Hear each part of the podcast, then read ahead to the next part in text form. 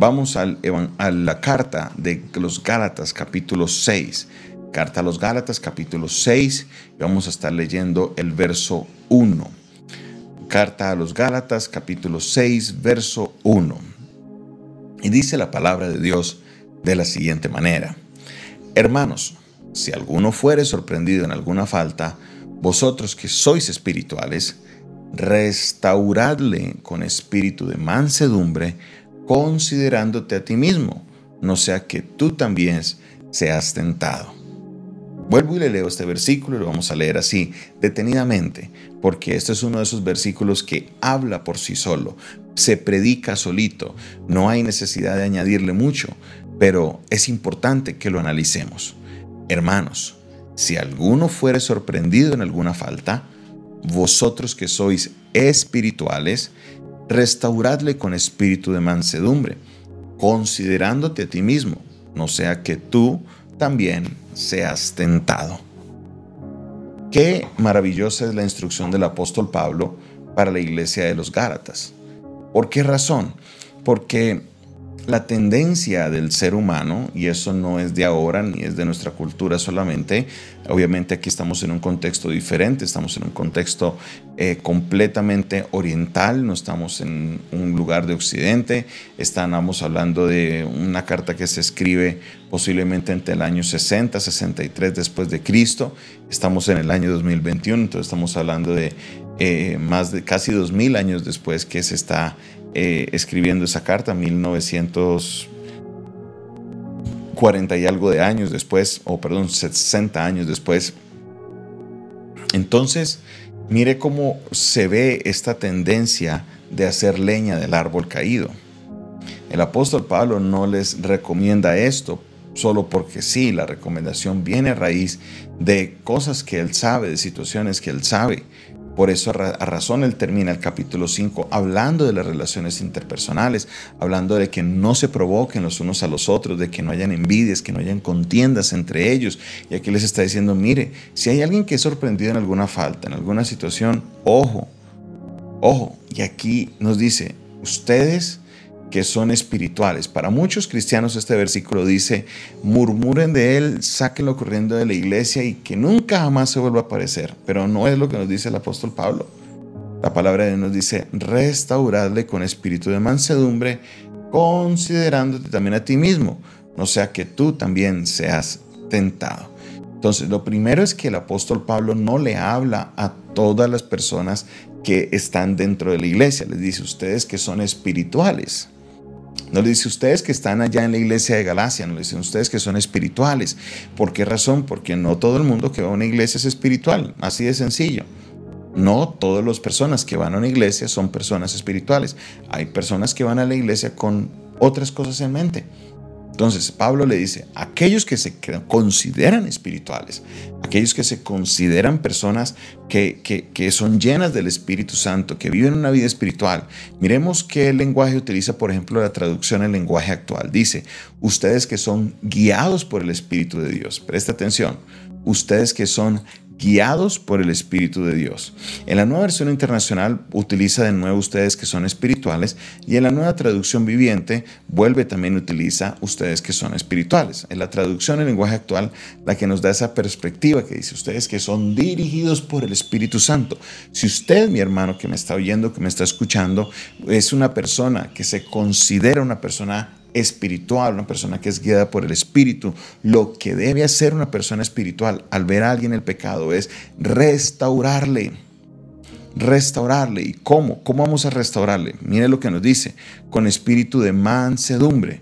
Vamos a, a leer otra versión. Nos dice, ustedes deberían ayudarlo a volver al camino con ternura y humildad deberían volver al camino recto con ternura y con humildad. La nueva versión internacional dice con una actitud humilde. Con una actitud que humilde.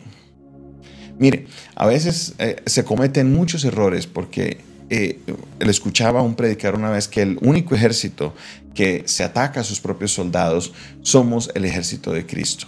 Qué tristeza. Lo que deberíamos hacer nosotros como ejército es sanarnos a nosotros mismos. Es lo que nos invita el apóstol Pablo. Nos dice, mire, restáurense, sánense, cúrense, levántense los unos a los otros. Los que han visto a otro una falta, ustedes intervengan, hagan algo, no lo dejen solo. Pero no, en vez de, de restaurarle, muchas veces lo que hacemos es hundirlo más. Recuerdo una vez una anécdota que no es una anécdota que me la contaron, sino que una persona la vivió. Una joven de la iglesia, por esas cosas de la vida, eh, quedó en embarazo. Se había alejado del Señor y un domingo, ya con su hija nacida, dijo, voy a ir a la casa del Señor. Hizo su esfuerzo, cogió su carrito, se montó en un taxi y llegó a la iglesia. Llegando a la iglesia, una persona la recibe y le dice, wow, señorita, hace rato no te veía. ¿Y usted de dónde sacó ese hijo? Porque usted no se ha casado todavía. Ay, ay, ay. Obviamente esta joven se sintió muy mal porque ella sabía que había cometido un error. Y en vez de hablarle con amor, en vez de hablarle con un espíritu restaurador, lo que se hizo fue marcar de nuevo su error, su falla. Y me contaba ella, en el mismo taxi que llegué, antes de que se fuera el taxista, le dije, venga, venga. Se montó en el taxi y se devolvió. ¿Por qué razón? Porque no hay un espíritu de restauración. No hay un espíritu de decir, venga, qué alegría verte, bienvenida.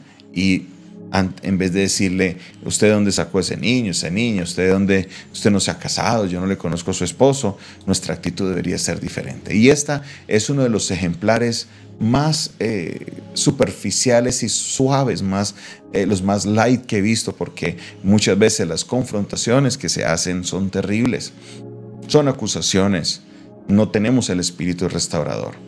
Pero hoy el apóstol Pablo nos hace la exhortación, nos dice, mire, restauremos y lo hagámoslo con humildad, con un espíritu de ternura, con un espíritu de mansedumbre, no lo hagamos con orgullo. ¿Sabe por qué? Porque nosotros también podemos caer. Por eso dice, tenga cuidado de sí mismo. Mira lo que dice acá, terminando el versículo. Dice, considérate a ti mismo, no sea que tú también seas tentado. Nueva traducción viviente nos dice, y tengan mucho cuidado de no caer ustedes en la misma tentación. Y tengan cuidado ustedes de no caer en qué? En la misma tentación. La traducción en lenguaje actual dice, pero tengan cuidado de no ser tentados a hacer lo malo. Miren, miren lo que la manera como el apóstol Pablo les ilustra y les dice, tengan cuidado, no señalen, restauren, porque el hecho de que usted sea guiado por el Espíritu Santo no quiere decir de que usted tiene una barrera en que el pecado nunca va a llegar a su vida. No, claro, sigue siendo vulnerable. Puede ser el hombre o la mujer que levite, que camine sobre el aire, que no mate ni una hormiga, pero sigue siendo expuesto a tu naturaleza pecaminosa. Por eso nuestra actitud hacia nuestros hermanos debe ser una actitud de restauración. ¿Conoces a alguien que ha caído? ¿Conoces a alguien que se ha salido del camino?